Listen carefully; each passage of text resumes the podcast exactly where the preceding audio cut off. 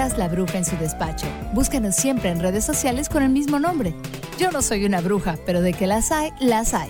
¿Sabes qué hacen los angelólogos? Dentro de nuestro mundo místico hay diferentes disciplinas.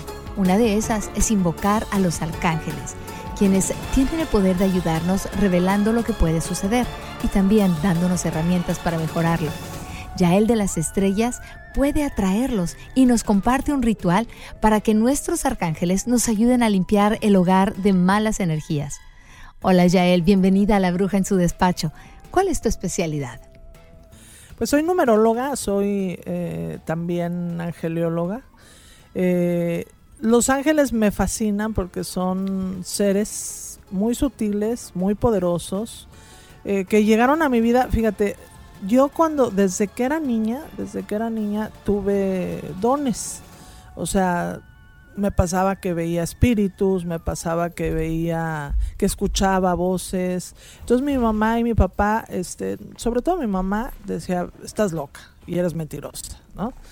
Entonces me llevaron a un psicólogo, otro psicólogo, otro psicólogo, y todos los análisis que, que, me hacían, ¿verdad? Este, por ejemplo, este, resonancias, me hacían este, eh, pruebas de, psicología que eran casi casi que de 400 preguntas y que te hacían la misma pregunta como cinco veces a ver si no estabas mintiendo y tal, todas arrojaban normal brillante, o sea que no tenía yo una cuestión este pues de esquizofrenia o bipolar, o sea, no tenía yo una cuestión eh, pues de locura, ni mucho menos, ni estaba inventando las cosas. Y el último de los psicólogos, que se fue como a, los, a la edad de los, vamos, como 13, 14 años, me dijo, este, bueno, me empezó a analizar y este, y yo le decía cosas, ¿no? De su vida, de él, y le decía cosas y entonces, este, haz de cuenta que él decía, bueno, qué bárbara esta muchachita, o sea, eh, me está diciendo cosas que sí están pasando en mi vida,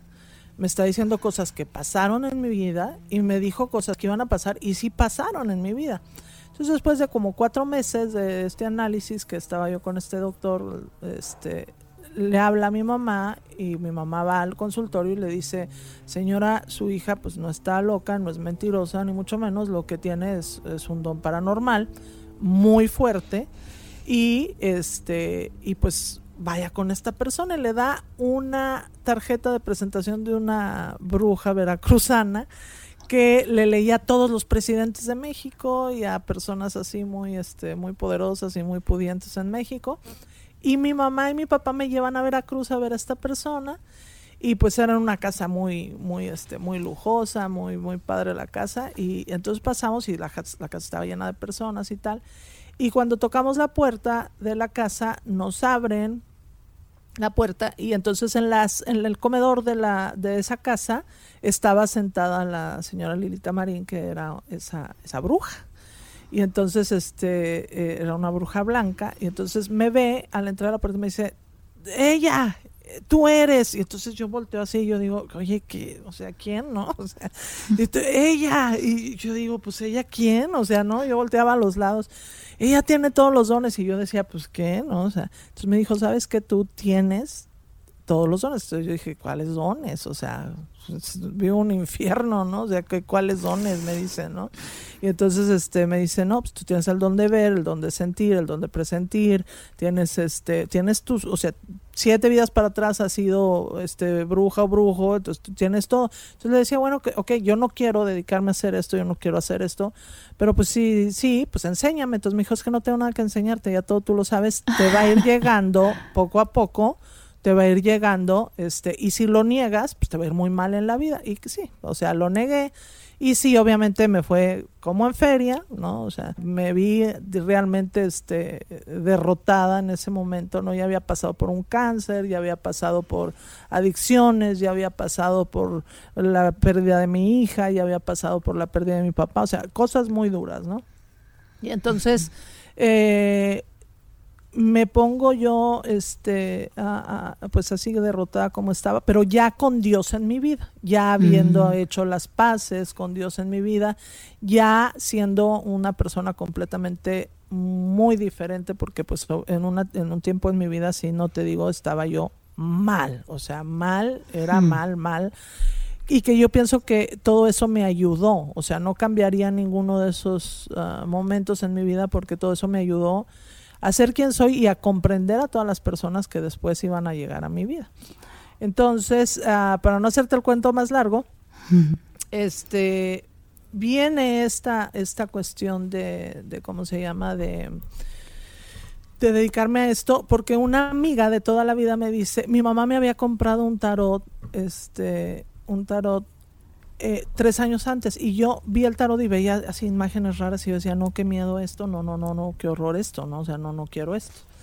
Entonces, léeme el tarot porque sabía que mi mamá me había regalado ese tarot desde hace años. Entonces le digo, no. Y me dice, léemelo. Y le digo, no, no te lo voy a leer léemelo y te doy 35 pesos. Y le digo, bueno, está bien si te lo leo. Porque en ese tiempo, pues obviamente yo no tenía nada y dije, ok, sí, sí, te lo leo. Y entonces este, me dice, ok, va. Y entonces ya saqué mi tarot y todo. Y yo solita, o sea, sin saber que puse mis manos encima del tarot y entonces hice una oración muy bonita que yo no sé ni de dónde me venía, ¿no? Entonces eh, hice esta oración y dije, bueno, pues este que Dios bendiga este momento y tal, y entonces le empecé a leer y le dije, fíjate, le dije, le dije, este, va a venir un hombre y yo no sabía ni de dónde quedaba la Patagonia, ¿verdad? Pero entonces dije, va a venir un hombre de la Patagonia y te vas a casar con él. Mm. Entonces, este, y vas a tener dos hijos y tal, luego vas a tener una cuestión en el ovario, tal, luego te vas a divorciar. Le dije varias cosas, ok. Vino el hombre de la Patagonia y se casó. No. Sí, y tuvo los dos hijos, hombres, como yo le dije, o sea, todo. Entonces, mm. al momento de que pasó eso, pero lo primero que pasó fue que vino ese hombre.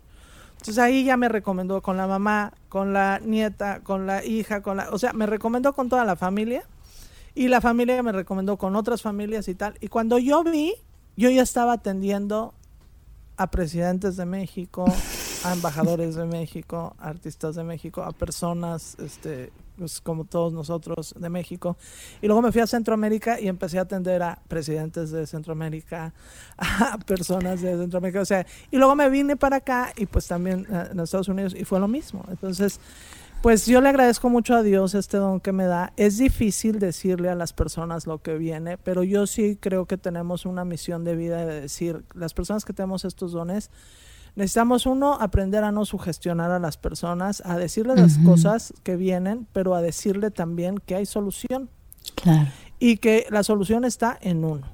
Y que la solución está en ponerse positivo, en ponerse constructivo y en transformar las cosas que sí se pueden llegar a transformar porque es como si tú dijeras, oye, ¿sabes qué?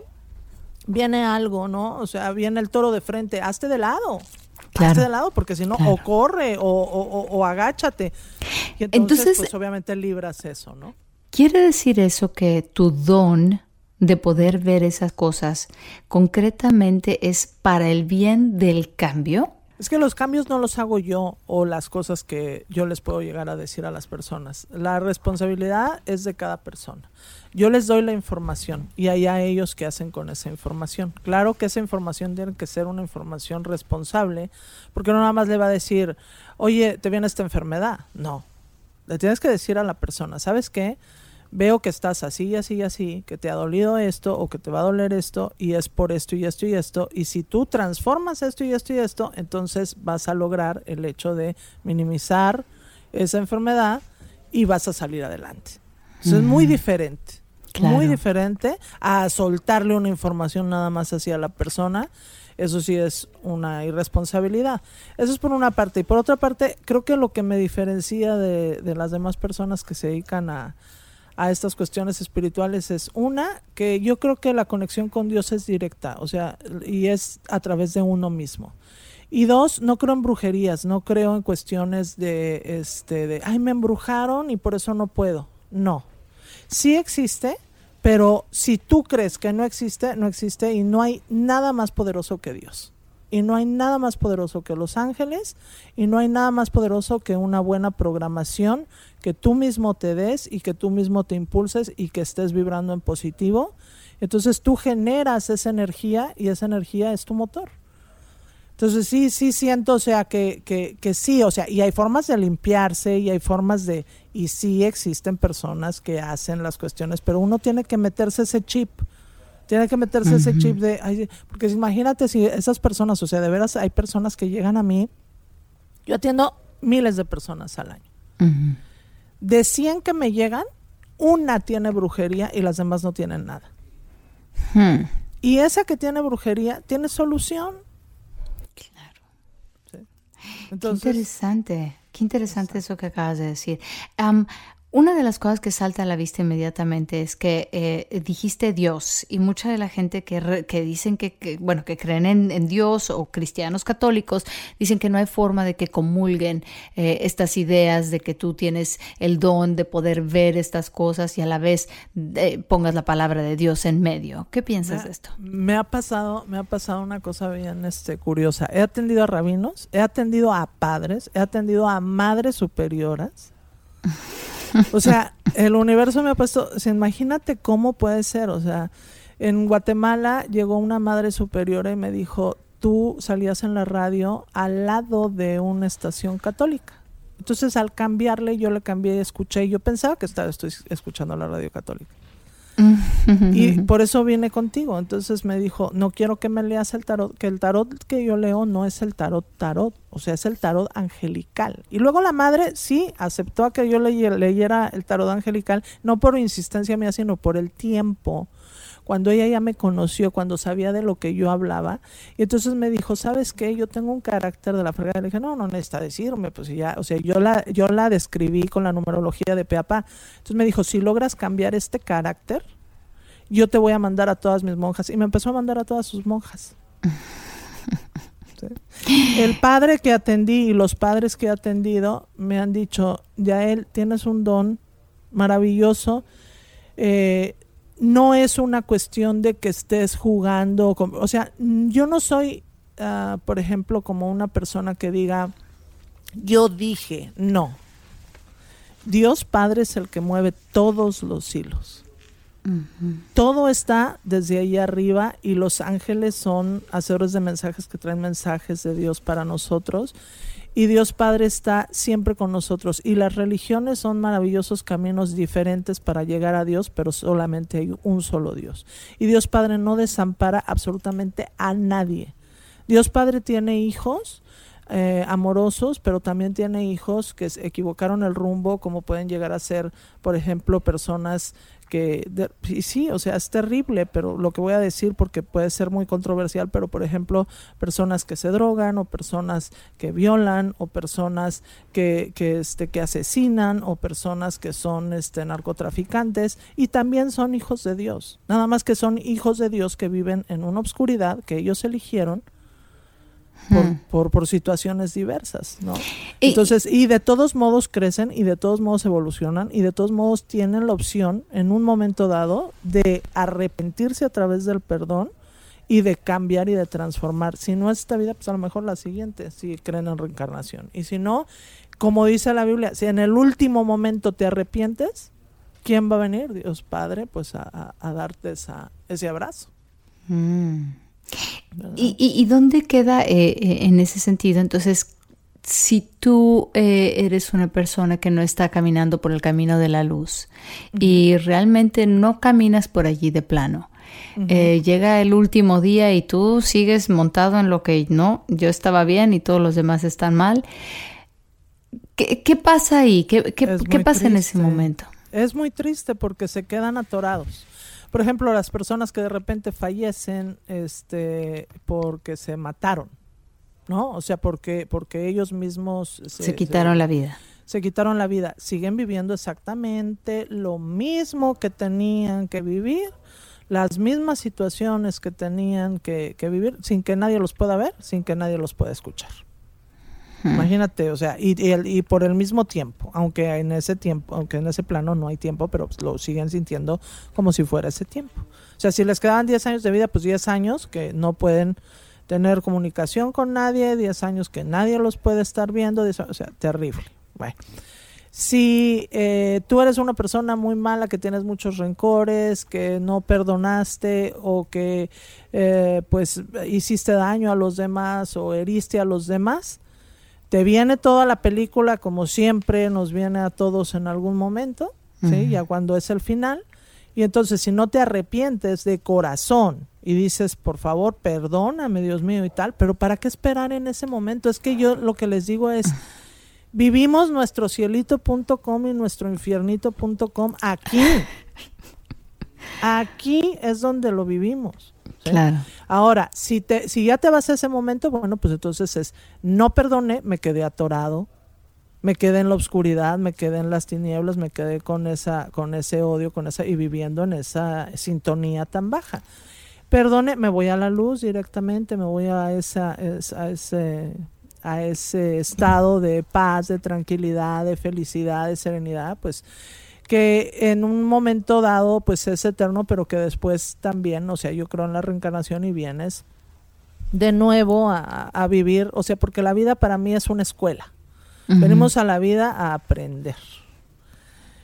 Y eh, pues el ser humano no aprende si no es a través de repeticiones. Entonces eh, la regamos muchas veces, acertamos algunas otras y otras veces pues nos volvemos a equivocar y no importa equivocarnos, lo que importa es, no importa cuántas veces te caíste, lo que importa es cuántas veces te levantes. Claro.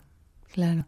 Y cuando, y cuando la gente se, se levanta y, y, empieza um, otra vez, digamos, a retomar el camino de la luz y a, y a regresar a eso, ¿qué pasa con toda esa carga energética negativa que tuvo antes? ¿Existe esa cuestión de karma? ¿Regresa o se queda olvidada, se lava, se limpia?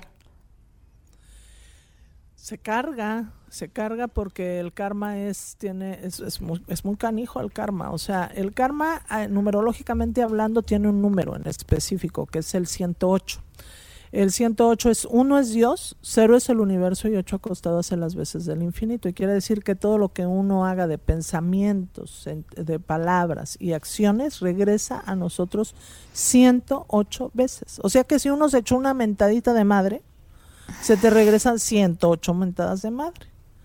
Pero si tú dijiste 100 mentadas, no, pues imagínate cuántas. Hay, hay veces que no te alcanza la vida para pagar ese karma, ¿no? O si una persona violó a alguien una vez, pues mira, vienen 108 violaciones. No creo que 108 veces violaciones te vayan a tocar en esa vida. Lo vas cargando. Entonces, la forma de borrar el perdón, la forma de borrar el karma es el perdón, el, el pedir perdón, el perdonarse, el, el, y, que ese es un punto, o sea, tú puedes pedir perdón, puedes perdonar, pero también puedes perdonarte a ti mismo. Y cuando escuchamos eso, manejamos luego, luego el ego. ¿Cómo que perdonarme yo? ¿Y de qué tengo que perdonar? Y nos ponemos así medio agresivones, ¿no? Este, a la defensiva. ¿Por qué te vas a perdonar por todas las veces que te hieres, por todas las veces que no te escuchas, por todas las veces que te vades, por todas las veces que te exiges?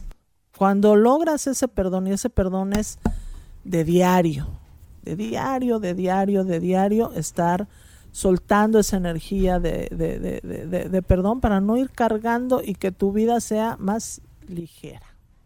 Claro, claro. cuando tú lees eh, las cartas a alguien, eh, ¿tú te das cuenta de qué tan cargada viene esa persona? O, podrías, vamos, quiero decir, eh, ¿Qué, ves en esas cartas, aparte de las preguntas que alguien te está haciendo? Porque alguien llega y pregunta a las cartas, ¿no? No veo, no veo, o sea, el tarot que yo leo es angelical, pero es como un puente, o sea, es impresionante porque yo no sé si sea eso de que lo que decía Lilita Marín de que tienes todos los dones, pero eh, en primer lugar yo veo la carta y veo una imagen, este, o sea, como si fuera una película, pues, de la vida de la persona, ¿no? Este, pero, pero lo ves eh, no continuo, sino ves partes, o sea, no ves todo, ¿sí? Sino ves como flachazos, ok. Eh, pero lo ves muy claro, muy claro, ok.